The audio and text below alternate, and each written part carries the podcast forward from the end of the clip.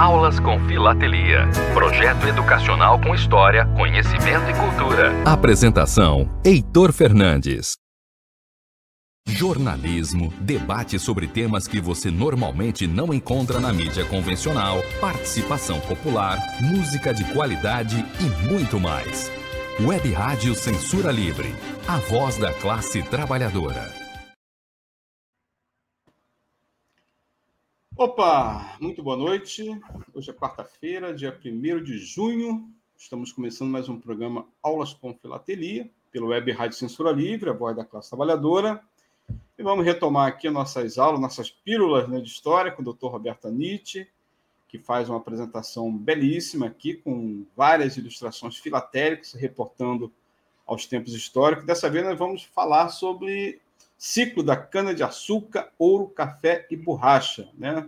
Doutor Roberto, seja muito bem-vindo, muito obrigado pela sua disposição de nos apresentar essas pílulas de história, como você bem nominou no programa. Dessa vez nós estamos aqui com o auxílio técnico de Almir César Filho, que também é um dos apresentadores da Web Rádio Censura Livre, substituindo tecnicamente de Relei Santos nessa semana. Né? Nosso trabalho aqui na Web Rádio é assim, doutor Roberto, é um trabalho voluntário, né? De comunicadores sociais independentes, cada um faz uma parte, né? Minha filha faz o card que eu mando para o doutor Roberto, depois o Dirley também faz uma complementação, e assim nós fazemos a divulgação né, nessa web rádio que tem programação diversa sobre economia fácil, que o Almir Filho faz, sobre cinema, com o Elita Macedo, sobre acessibilidade, enfim, tem uma série de programas, mas hoje é o programa Aulas com Filatelia. E sem muita enrolação, nós vamos direto ao tema. Doutor Roberto, muito boa noite. Fica à vontade, a palavra é sua. Ok, boa noite, Heitor, boa noite, Almir, boa noite a todos. Né? Hoje vamos aqui para mais um, uns momentos que vamos falar de pílulas de história do Brasil ligadas à filatelia. A história é um tema, para mim, muito apaixonante e deu para juntar as duas coisas, história e filatelia, história e selos. Eu vou compartilhar a tela aqui. Fique à vontade. Oh, doutor, doutor Roberto, nosso amigo Roberto Pires já está aqui mandando um alô para nós, aguardando o início, já na plateia. Antônio Figueiredo também, nosso parceiro aqui na Web Rádio. José Seco, lá de São José do Rio Pardo, interior de São Paulo também. Já temos aí ouvinte, doutor Roberto. Pode mandar bala. Está aparecendo já a tela aí? Já. Já, então vamos lá. Então, hoje, a gente, na nossa sequência aqui das pílulas de história do Brasil, nós vamos falar dos ciclos econômicos, da cana-de-açúcar, ouro, café e borracha, é, que foram os produtos que tiveram uma importância muito grande no Brasil colônia, é, no Brasil império e também no Brasil república.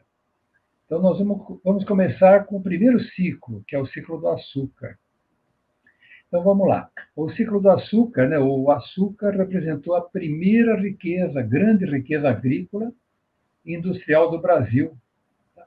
entre séculos XVI e século XVIII. Tá? Ah, quem trouxe a cana-de-açúcar para o Brasil foram os portugueses, trouxeram da Ilha da Madeira, né? Ilha da Madeira muito pequenininha, e o Brasil tinha um terrenão imenso para ser explorado. E na implantação das capitanias hereditárias, né? É, é, começa a plantação da cana-de-açúcar na ilha de Itamaracá, que é a capitania de Pernambuco, e também a capitania hereditária de São Vicente, mais adiante, e na Bahia. Tá? A Bahia já com a implantação do governo geral. Só para ter uma ideia da importância econômica que o açúcar estava representando, é, em 1549, quer dizer, começa em 1516 com a plantação humilde de cana-de-açúcar. Em 1549, Pernambuco tinha 30 engenhos, a Bahia 18, e São Vicente, que estava atrás da corrida, já tinha dois. 50 anos depois, ou seja, beirando 1600, o número de engenhos chegava a 256. Bom, para ter todo esse empreendimento agrícola, que era a plantação, a colheita, o preparo do solo, industrial, que era converter a garapa, né, que é o o caldo da cana-do-açúcar em açúcar, precisávamos de mão de obra. E Portugal tentou escravizar o índio, era muito difícil escravizar o índio, o índio brasileiro. Ele, ele é livre, ele nasceu livre. e começaram também a trazer a mão de obra né, do continente africano para cá. É, depois eu vou comentar na aula de, de escravidão né, sobre as feitorias que essas potências marítimas, Portugal, Inglaterra, França, Holanda, implantaram em torno, no contorno da África, no litoral africano, que eram as feitorias, que era onde eles comercializavam os escravos para colocar nos navios e trazer para suas colônias. Início do século XVII, Pernambuco era a maior e mais rica região de produção de açúcar do mundo. Ou seja, imagina o tamanho desse empreendimento. E era favorecido pelo clima, pelo solo, pela proximidade da África, que, que era o caminho né, que os portugueses faziam para trazer os escravos. Era a menor distância, e era uma distância muito próxima também da metrópole. Então, Pernambuco conseguiu juntar uma mão de obra é, de custo baixo.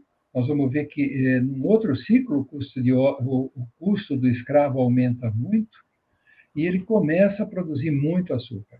Isso levanta a cobiça dos holandeses, tá? e que vão fazer aquelas invasões que nós assistimos 15 dias atrás.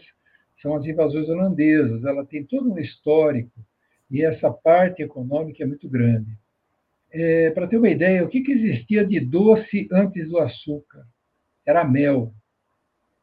Tá? Uma, existe uma lenda que diz que é um, é um colhedor de mel na Índia. Ele procurava as colmeias, incendiava as colmeias e roubava o mel. E um dia ele estava cansado, ele deitou e aparece uma abelha gigante para ele e falou: ali, vê se você fazer essa porcaria que você está fazendo. Você está vendo aquela planta que parece uma taquara? Moe aquela planta, tira o suco e ferve na água que você vai ter um mel melhor do que o nosso. Você não vai precisar matar as abelhas. Essa é, uma, é a lenda da descoberta do processo industrial do caldo de cana até virar o açúcar. E isso aí gera riqueza para Portugal. Veja, Portugal é um país pequeno, não tinha nada que gerasse uma riqueza para valer. É, nessa mesma época, nós temos também uma produção é, muito incipiente de tabaco e de algodão. E tínhamos a exploração do pau-brasil, era um extrativismo puro. Ora, se os portugueses não, não faziam o extrativismo do pau-brasil, tinha quem fazia. Os franceses eram os, os maiores negociantes com os índios para levar o pau-brasil embora no contrabando da madeira. E só lembrando, né, 1530 chegam as primeiras mudas aqui, vindas da Ilha da Madeira. Quem trouxe foi Martim Afonso de Souza. Dois anos depois, ele desce e funda São Vicente, junto com Estácio de Sá. Tá? Ele instalou o primeiro engenho, chamado Engenho do Governador, ou seja, dele, meu. Né? E, e por que, que os holandeses, uh, cresceu o olho dos holandeses aqui para os nossos canaviais? Em 1580, por uma, uma questão de é, herança de reis, uh, Portugal passa para o domínio da Espanha. A Espanha se encontrava em guerra com os Países Baixos, Holanda. Como represália, a Holanda passa a invadir as regiões ocupadas nas Américas pelos espanhóis e, por tabela, avança nas colônias portuguesas. E invade em Pernambuco também pelos mesmos motivos. Primeiro, uma economia gigantesca, é, por conta da, da, do açúcar. Segundo, pela proximidade da Europa. Eu vou voltar um slide aqui só para mostrar que esse selinho maravilhoso, de 20 cruzeiros, é um ser ordinário, regular, que a gente fala, que mostra a cana-de-açúcar de uma série chamada Recursos. Uhum. Embaixo, Profissões, também é uma série regular chamada Colhedor de Cana. As duas séries são lindas, são séries que você, se você montar a sua coleção para comprar, você vai pagar um centavo a tonelada porque elas vigoraram durante muito tempo e numa época de uma grande inflação. Então, muitas vezes você ia selar uma carta, você tinha que colocar 10 selos, porque não tinha um selo com o valor que precisava para selar uma carta ou uma carta registrada. E eu acho essas séries muito bonitas, são selos bastante simples, Tem algumas peculiaridades já para o colecionador avançado, impressão na goma, alguns tipos, fosforescências, coisas que o colecionador avançado vai ficar procurando. Mas é uma série que. É, é não está aparecendo, dela... Você está compartilhando? Estou compartilhando. Ué. Pergunta para o Roberto Pires se ele está vendo. Almir, aqui não aparece para mim. Estranho. Eu vou compartilhar novamente. Por favor. Ter caído o compartilhamento. Agora estou compartilhando de novo. Você está vendo agora? Agora sim. Olha, obrigado, doutor. Estava, agora sim. Estava compartilhando. Visualizar. É porque você está em destaque? Agora sim, agora está em destaque. Eu estou em destaque. Isso. Oh, enquanto isso, doutor Roberto, só um comentário. Já temos aqui a participação do José Bafê, né, que está aqui como José Rodrigues. Opa, que bom. E nos dá boa noite, José Bafê, que é diretor técnico né, da Fila Braz nos dando aqui boa noite, e fala o seguinte: ó, ele fala, faz um comentário aqui, que essas histórias do ciclos econômicos, né, do açúcar, cana, café e borracha, estão muito ligados também à filatelia fiscal, que é uma outra parte da filatelia, né? Só um breve comentário. Bafê, Bafê, é o mestre da filatelia fiscal, viu? Você precisa convidar ele para dar uma aula dessas aqui, viu? Com certeza. Quer aprender. É. Então, eu, eu, eu falava aqui da série dos regulares, né? São séries baratíssimas, séries muito bonitas. Tá? E aqui eu estava lembrando né, da, das as mudas foram trazidas da Ilha da Madeira. Portugal havia passado em 1580 para os domínios da Espanha, que estava em guerra com os Países Baixos. Só repetindo, né? E, e a Holanda re, resolve invadir as regiões né, ocupadas na América pelos espanhóis e, por tabela, as, as colônias portuguesas. E começam por Pernambuco pela riqueza da, da cana-do-açúcar, é, pela distância menor à Europa. Aqui também é um selinho da série de regulares falando do algodão. Olha o valor, vamos voltar aqui, eu mostro um selo de 5 cruzeiros, um de 20 cruzeiros, e na mesma série um de 500, para ver a, inflação nessa época, aí, a década de 70. Aqui embaixo, um selinho, um único selo que fala do fumo no país, né? É, de 1966, da primeira Exposição Nacional do Fumo, que era o tabaco, que nessa época também havia alguma plantação já de tabaco no país. Uma, o pessoal não era viciado em tanto em tabaco, não. Ele era uma coisa mais reservada às elites. Né? Hum.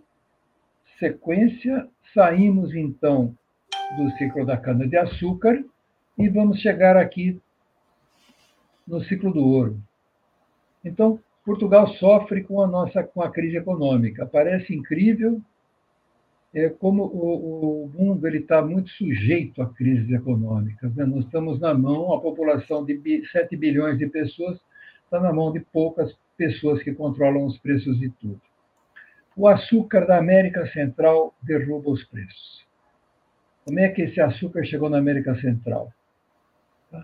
Ele chega lá levado pelos holandeses é uma biopirataria, vamos falar assim. Ah, então, esse açúcar da América Central é, mais, é, é, a distância entre Europa e América Central é menor do que a distância de Pernambuco, Bahia até América Central. Então, o custo do frete já é menor. 60 anos de domínio espanhol em Portugal arrasou com a economia portuguesa. Então, eles derrubaram o comércio, destruíram praticamente a marinha portuguesa, ela ficou jogada às traças. E o que acontece? Para Portugal, quando sai desse domínio espanhol, se recuperar economicamente, ele começa a focar em aumentar a exploração da colônia. O que, que o Brasil tem? O que, que a colônia tem? Além do pau-brasil, do tabaco e do açúcar, e o açúcar não está sendo rentável e começa a estimular os cidadãos portugueses a virem para o Brasil procurarem riquezas. Até que em 1697, lá nos sertões de Taubaté, surge a primeira descoberta do ouro. E isso aí acorda um monte de gente. Opa, ouro todo mundo quer. Ninguém quer trabalhar na lavoura, mas pegar ouro todo mundo quer. Então, ele passa a representar uma esperança para recuperar essa economia lá de Portugal. Então, a economia nossa, que já está minguada, uma, o, o, preço do açúcar lá embaixo, ela migra para o garimpo. E, em seguida, é, ela migra para as minas de ouro. É, garimpar era mais, é, sempre foi mais fácil que cavocar o chão, mas as minas de ouro se mostraram extremamente rentáveis. E o que acontece? Sur, acontece um caos na cidade.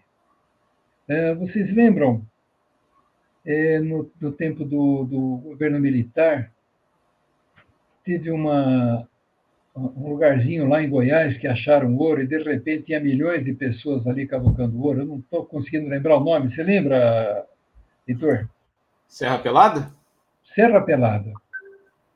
Tá, na época que Serra Pelada foi invadida pela população procurando ouro, eu estava tendo aula, inclusive com um professor que tinha ajudado até a, a fazer o planejamento da Transamazônica.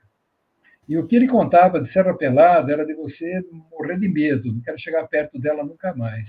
Mas a economia migra e ela provoca o caos, como provocou nas pequenas cidades lá em Serra Pelada. Sobe preço de alimentos, sobe preço de animais. Na época, subiu o preço dos escravos. A violência foi instalada como em Serra Pelada.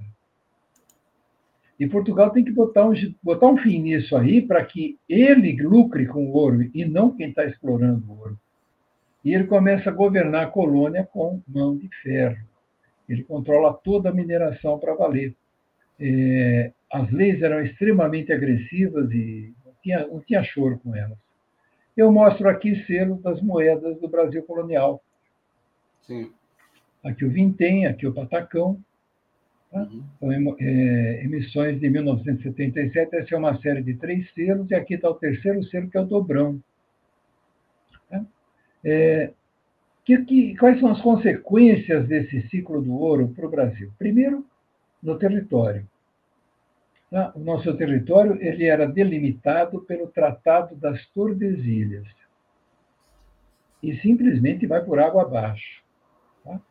Uh, cria cidades ao redor das minas, porque o garimpeiro, o mineiro, eles precisam de alimento, precisam de roupa, alojamento e daí para diante.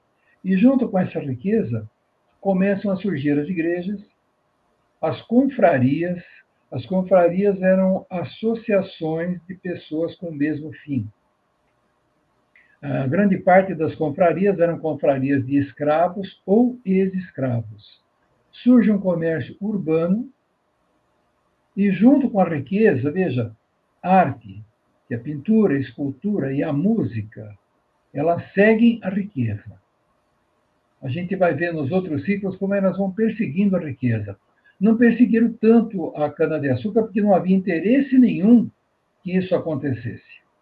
Mas quando começa a sobrar dinheiro no meio da população, começa a aparecer esse tipo de coisa.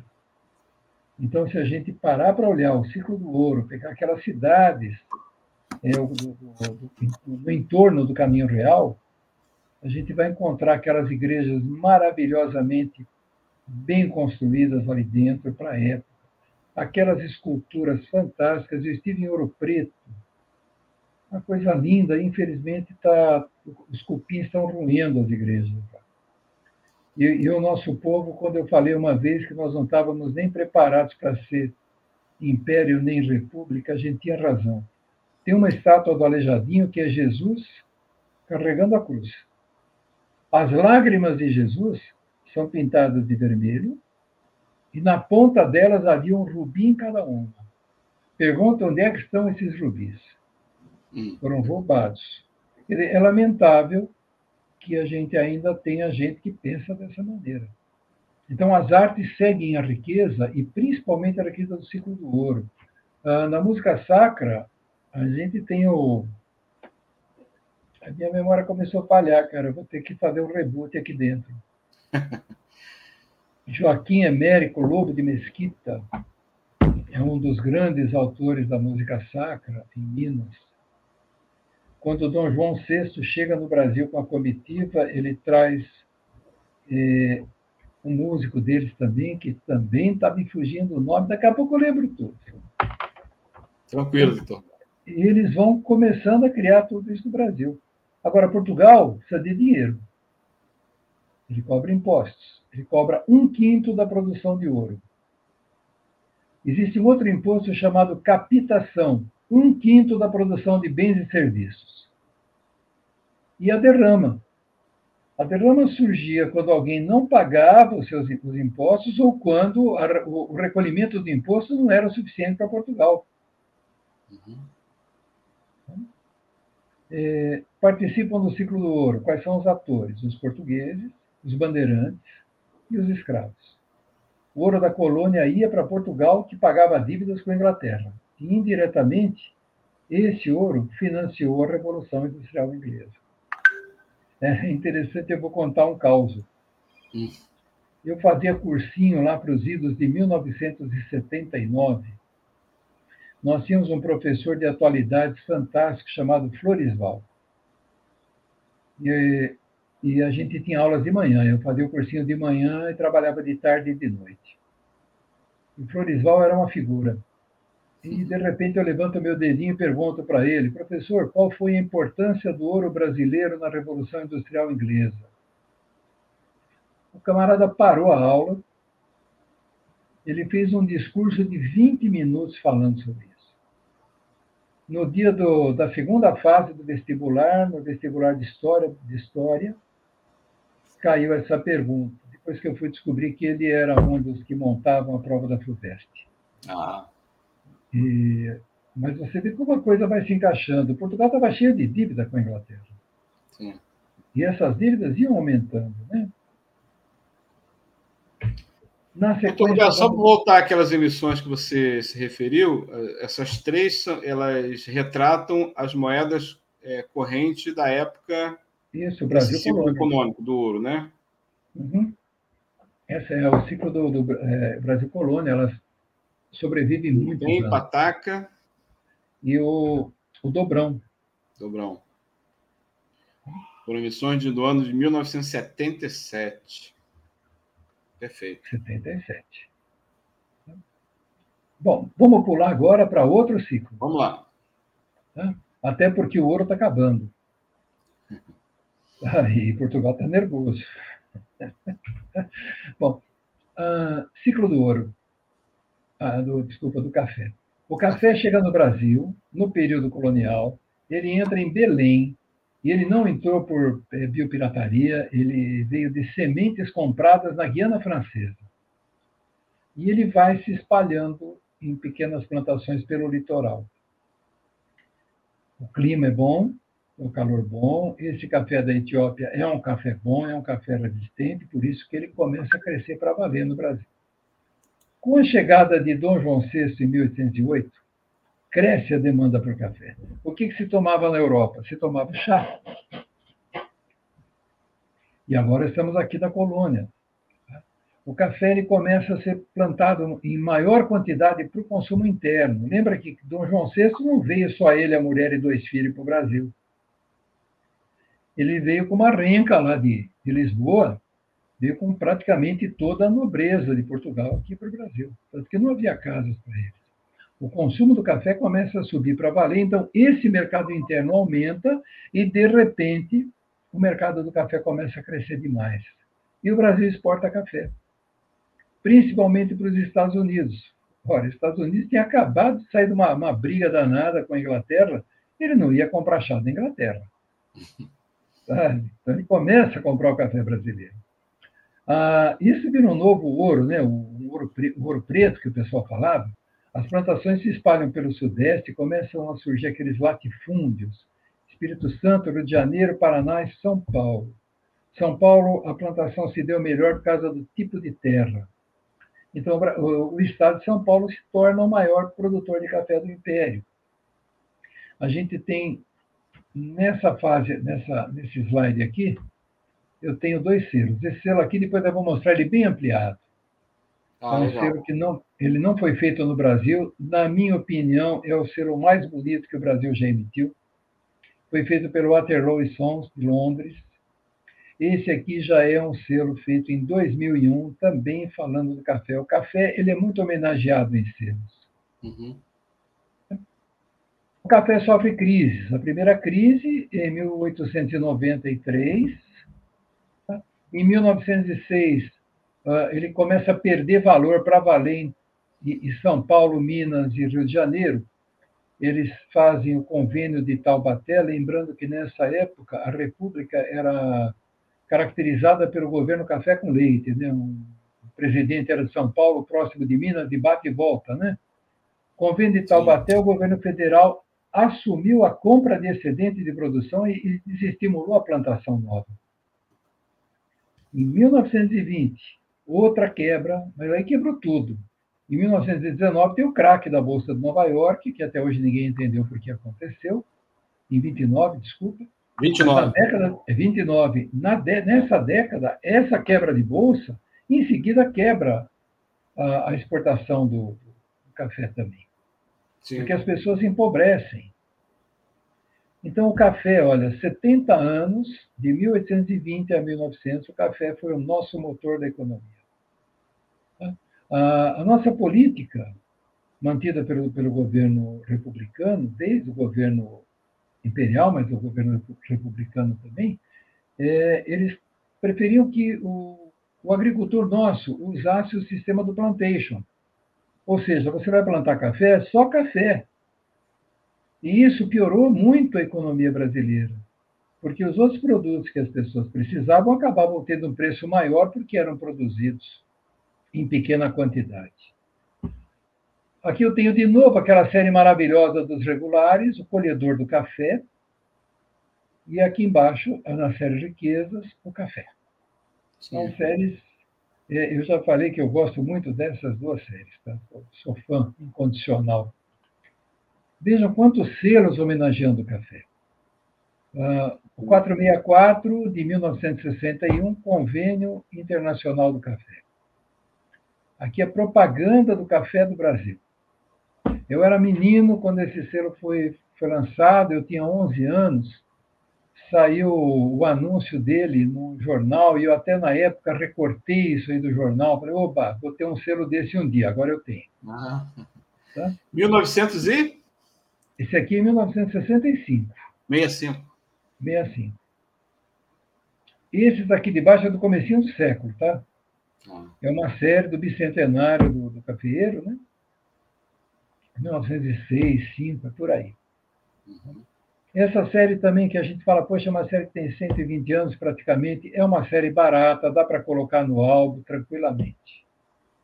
E esse aqui, o selo que eu falei.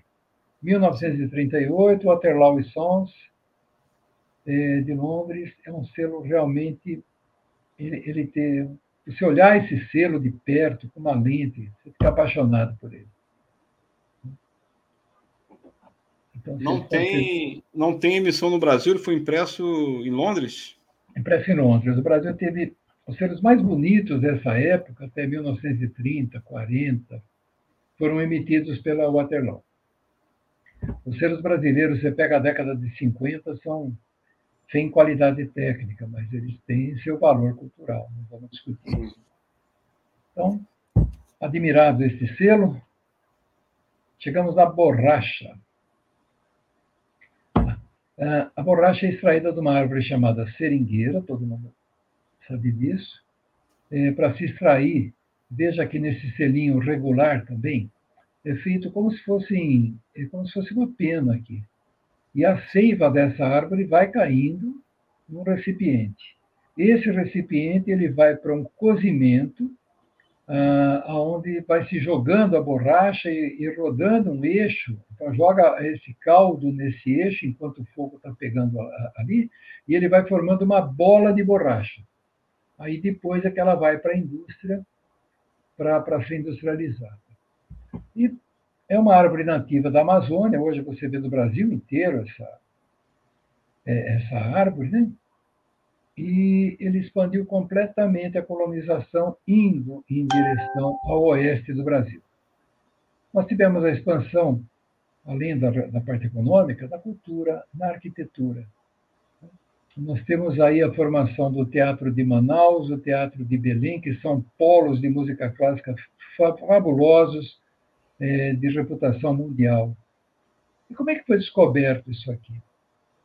Um naturalista francês, olha o nome dele, Charles Marie de la Condamine, da Academia de Ciências da França, 1774. Ele, ele, fazendo uma pesquisa na Amazônia, ele aprendeu isso com os índios e acabou levando esse método lá para a França. É muito interessante a gente olhar isso, porque a árvore está no território brasileiro. Ele é um naturalista francês, enquanto Portugal não gastou um dedinho para pesquisar alguma coisa aqui dentro. Ele tinha que trazer pessoas de fora para aprender alguma coisa. Esse naturalista vem e descobre como é que isso funciona. A borracha é uma das plantas que foram sofreram biopirataria. Esse ciclo da borracha ele viveu um auge muito grande entre 1879 e 1912. Aí ele perde para essa pirataria, que a gente vai ver no outro slide. E ele tem um outro ciclo durante a Segunda Guerra Mundial, em 1939 a 45. Isso porque os ah, Estados Unidos precisaram importar borracha do Brasil. Eles importavam borracha da Malásia, que era uma borracha de melhor qualidade, com plantação controlada e não era extrativista, tá? mas os japoneses haviam controlado a Malásia, então eles não tinham de onde buscar borracha. Então, veja, em 1877, mais de 70 mil sementes de seringueira vão para a Inglaterra no contrabando, está numa baita de uma biopirataria. E indo para a Inglaterra, é, a Inglaterra vai se utilizar da borracha porque ela está no top da Revolução Industrial. E aí ela começa a necessitar de borracha. O Brasil exportou borracha para a Inglaterra e depois para os Estados Unidos e para grande parte da Europa. Mas ele perde para esses seringais plantados pelos ingleses, que não eram trouxas, na Malásia, no Ceilão, na África tropical, porque ela precisa de calor, tá? Enquanto a borracha tinha valorização internacional. É, é interessante ver que plantações de borracha controladas, fazendas de plantação de borracha, a borracha é, tinha um custo muito mais baixo por causa de uma produção muito mais alta, muito mais tranquila de fazer do que ficar se embrenhando na mata para procurar um potinho de, de seiva de seringueira. Uhum. É, voltando um pouquinho, esse aqui é um selo que mostra o Teatro da Paz em Belém do Pará. Então, nós temos dois grandes teatros na região norte, Belém do Pará e o Festival de, o Teatro de Manaus, na Amazônia, que faz parte hoje do Programa Mundial é, de Óperas. Então, ele tem a parte dele fazendo óperas. Elas nunca coincidem com os grandes teatros é, de fora do Brasil. Aqui é o Teatro Amazonas, lá de Manaus, que é um teatro lindo, e esse bloco também é um bloco muito bonito. Tá? Esse aqui é de 1996, já é do tempo do Real. Hum. Acabou. Acabou? Acabou. Agora a gente conversa. Tá? Isso, legal, doutor. Ah, eu estou deixando. É, eu precisaria descompartilhar isso aqui. Eu... Já saiu, já foi retirada. Já tirei, né? Já tirou, né? Sim. Ó, tem vários comentários aqui do nosso público ouvinte, internautas, né? O José Rodrigues, o Zé Bafê, ele falou, né? Já anunciei aqui que ele falou que essa história de açúcar, cana e café borracha está muito ligada à filateria fiscal, né? Você não utilizou algum selo fiscal aqui, não, né? Foi só. Não, não utilizei, não. Não, ok. É, o Roberto Pires também está participando com a gente. O Luiz Amaral entrou, ele faz aqui um comentário, ó, doutor em medicina, filatelia e história. Mais uma magnífica aula. Abraço, meus amigos Heitor, Roberto e Roberto. É o Luiz Amaral, lá de Divinópolis, de Minas Gerais. Divinópolis, é o menino Obrigado que faz as palestras ali. Luiz Amaral. Luiz Amaral também, ó, estão, estão interagindo aqui, um mandando um abraço para o outro. Luiz Amaral manda um abraço para Santos. também abraço também para Santos e seu Golden Boy Roberto Pires e para os amigos Antônio Figueiredo e Zé Seco. Legal. Participação também de Inês Alice, aqui, ó, prestigiando nossa aula. Opa, minha esposa. O Zé, o Zé Bafia também faz um comentário aqui, na, você falou sobre o ciclo do café, ele fala que naquele período de 29 foram queimadas na praia, né, vários, milhões de sacos de café, né, aquela...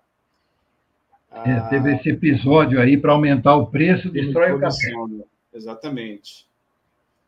Roberto Pires fala: soldados da borracha foram os brasileiros que, entre 43 e 45, foram alistados e transportados para a Amazônia com o objetivo de extrair borracha para os Estados Unidos e América, da América. Legal, no comentário. Né?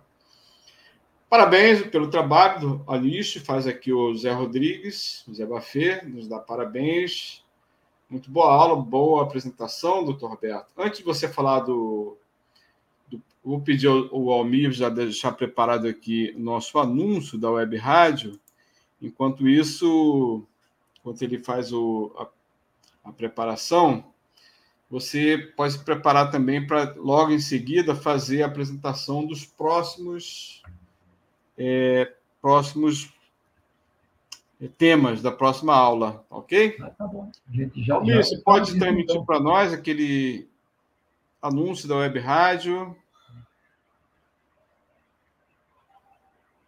jornalismo, debate sobre temas que você normalmente não encontra na mídia convencional, participação popular, música de qualidade e muito mais. Web Rádio Censura Livre, a voz da classe trabalhadora. Para manter o projeto da Web Rádio Censura Livre de uma mídia alternativa, buscamos apoio financeiro mensal ou doações regulares dos ouvintes, de amigos e parceiros já que não recebemos recursos de grandes empresas, políticos ou partidos.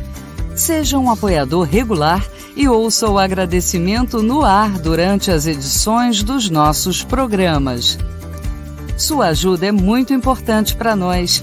Enviamos prestação de contas mensal aos nossos apoiadores. Temos uma vaquinha virtual permanente. Anote o endereço virtual apoia.se barra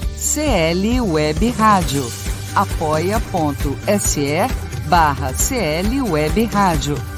Saiba mais sobre a emissora no WhatsApp 21 96553 8908. Web Rádio Censura Livre, a voz da classe trabalhadora. Acompanhe a programação da Web Rádio Censura Livre no site www.clwebradio.com, no aplicativo exclusivo para ouvir rádio no celular, tablet e Smart TV. A emissora também está no Rádiosnet, um dos maiores aplicativos para esta finalidade, na nossa página no Facebook e no canal da emissora no YouTube. Acesse o nosso canal escrevendo youtube.com barra C barra Censura Livre. Tudo junto. Inscreva-se no canal e acione o sininho para receber as notificações de novos vídeos. Web Rádio Censura Livre. A voz da classe trabalhadora.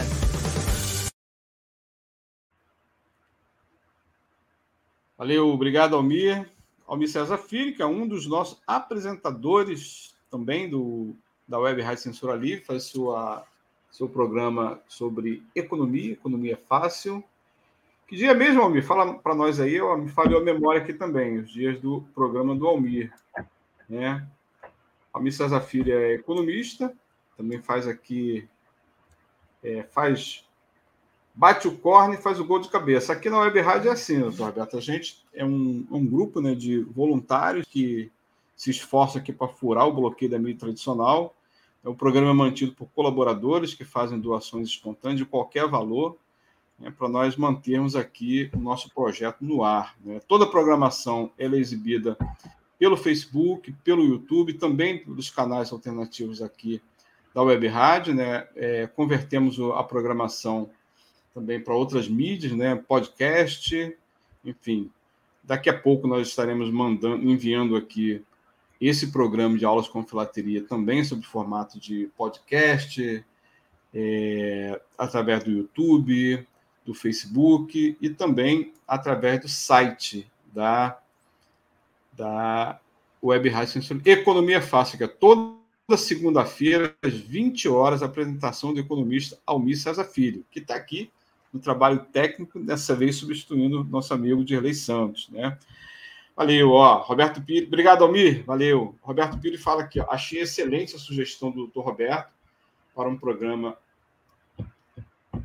é, para um programa sobre filatelia fiscal com Bafê. Legal, pense nisso, Heitor. Bacana, valeu. Vou convidar mais uma vez o, doutor, o Bafê para fazer essa apresentação. Fica aí, obrigado pela sugestão. Já vou agendar aqui, vou ligar depois para o Bafê para a gente fazer essa apresentação. Legal, parabéns pelo programa e também à Web Rádio e seus colaboradores. Né? Os colaboradores são trabalhadores iguais a nós aqui, né? Todo mundo vive do seu trabalho e fazem também a sua contribuição. Nós não recebemos contribuição de partidos políticos, empresas, né?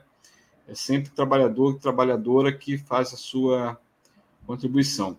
Doutor Roberto, voltando aqui à nossa é, Pílulas de História, né? Gostaria que você anunciasse para nós, para o nosso público ouvinte, quais serão os temas da sua próxima apresentação, aqui a, sempre às quartas-feiras alternadas, né? O doutor Roberto estará de volta, fazendo então sua nova apresentação. Só, só antes de falar da próxima, eu estava devendo a música. Oi? É, quem está resgatando. Eu estou devendo música. Eu falei ah, que a, a, as artes acompanham a riqueza. Eu sim. tenho a, a coleção de música clássica brasileira que ela segue esse enfoque momentos econômicos e música clássica brasileira. Quem está ah, fazendo um trabalho, é, quem tá, tá, deve estar tá no site, eu não tenho certeza. Quem, deve, quem faz um trabalho maravilhoso de recuperação dessas obras chama-se Fundação Museu de Mariana, na cidade de Mariana, que é vizinha Ouro Preto. Inclusive, eles lançaram já uma série há uns anos atrás de nove CDs. Eles estão ah, recuperando partituras. Então, eles procuram em museus, em igrejas, em armário velho, vamos dizer assim, eles encontram. E muitas partituras não têm o nome de quem compôs. Uhum. Os grandes músicos que o Brasil teve nessa época do ciclo do ouro, tá? é José Maurício Nunes Garcia, que era um padre mulato, cara fantástico. Você ouve as músicas dele, e não somente música sacra, ele fez algumas músicas é, não sacras do período barroco. Um outro compositor também que foi muito procurado e as músicas deles também você ouve, você fala, não, isso foi, com, com, isso foi composto semana passada, isso aqui é atual. É, José Joaquim Emérico Lobo de Mesquita. É, é, eu adoro ouvir o que ele, que ele compôs. São músicas para coral, músicas para órgão, os dois. E há uma outra série, são, são muitos compositores, vamos dizer assim, é, falar menores, eu estaria falando errado mas não divulgados. Ou seja, Sim. a partitura ficou esquecida há 120, 140 anos numa gaveta e ficou por isso mesmo. E essa Fundação Mariana ela faz esse trabalho. É, dá para localizar pelo, pelo Google, você encontra facinho. Não sei se ainda existe CD à venda, porque eu tive em Ouro Preto há uns oito ou dez anos atrás. Eu fiquei fascinado com o trabalho. É uma coisa muito bacana. E vamos falar, vamos falar então do nosso próximo encontro, né? Nossa próxima pílula medicinal de história do Brasil para relaxar um pouquinho. Isso. Nós vamos falar da, da importância das entradas de bandeiras. Entrada é o que o governo português financiava, e bandeiras eram aqueles exploradores que saíam de Portugal, vinham para o Brasil e falavam: vou ganhar dinheiro, vou procurar ouro, vou procurar pedras preciosas.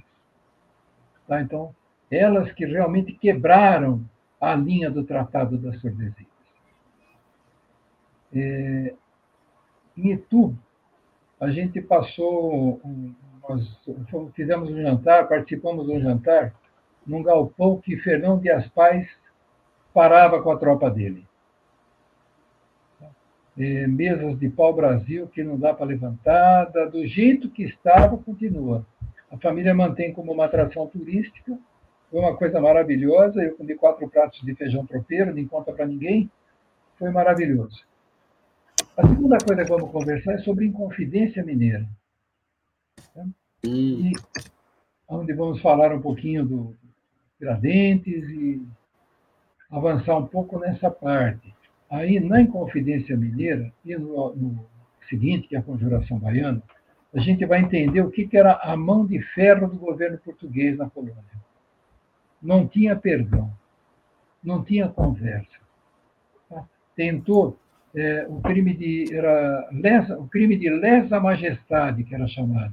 Olha, eu quero meu país livre, eu quero que você troca de governador porque esse aí tá tá ruim. Eram chamados crimes de lesa majestade. E eles eram punidos com a morte, raramente com degredo, então, nós vamos tratar muito disso aqui no próximo, no próxima pílula de, de História do Brasil. Tá? Legal. Tem bastante coisa para falar, viu? Bacana. Então, vai ser a nossa diversão. Tem bastante, bastante emissões também sobre esse tema, né? Tem, tem bastante emissões. Tiradentes, ele é um herói do Brasil, a gente vai comentar isso no programa, né? Ele é um herói construído no Brasil. Esse aqui é o detalhe. Então, por ele ser construído, e por trazer para nós uma, uma grande noção de, uma noção de nacionalismo e patriotismo, ele foi muito homenageado pelos Correios. Eu tenho uma palestra que eu achei muito bacana também, assisti de ponta a ponta, no Conecta, SPP Conecta, de, de um, se eu não me engano, um historiador, que ele fez uma palestra da construção da imagem de Tiradentes, que Tiradentes não tem imagem. E o Eduardo também, o historiador Eduardo, que tem um programa no canal de História, ele teve um programa inteiro falando sobre Tiradentes também, sobre essa construção, como construíram o herói Tiradentes. Sem desmerecê-lo, de maneira alguma. É muito interessante a gente ver. Tá? Nós temos que aprender com o passado para não cometermos os mesmos erros no futuro. Como nação, como povo, a gente tem que aprender muito. Ok. Olhar o que foi feito lá no passado e não deixar acontecer de novo. Senão vai dar problema. Perfeito. Então, Roberto, mais uma vez, muito obrigado. Obrigado a todos os ouvintes, todo internauta que interagiram aqui conosco. Ó, aproveitar e pedir aqui para todos os ouvintes que nos acompanham também pelo YouTube, dá um like lá, muito legal, né? Dá um, aquele joinha, se inscrever no canal, fortalece aqui o nosso projeto. A gente fica muito agradecido. Só dá um likezinho, né? Aquele famoso joinha, deixar um comentário, né, se inscrever no canal. Isso fortalece muito nosso projeto. E desde já fica aqui nosso agradecimento. Doutor Roberto, grande abraço. Bom final de um semana a todos. todos. Até, até a próxima. Valeu. Até a próxima a todos. Aulas com Filatelia. Projeto educacional com história, conhecimento e cultura. Apresentação: Heitor Fernandes. Valeu, Almir. Obrigadão, hein? Valeu, doutor Roberto. Agora estamos fora do ar. Estamos fora do ar. Tranquila essa aula? Tranquila.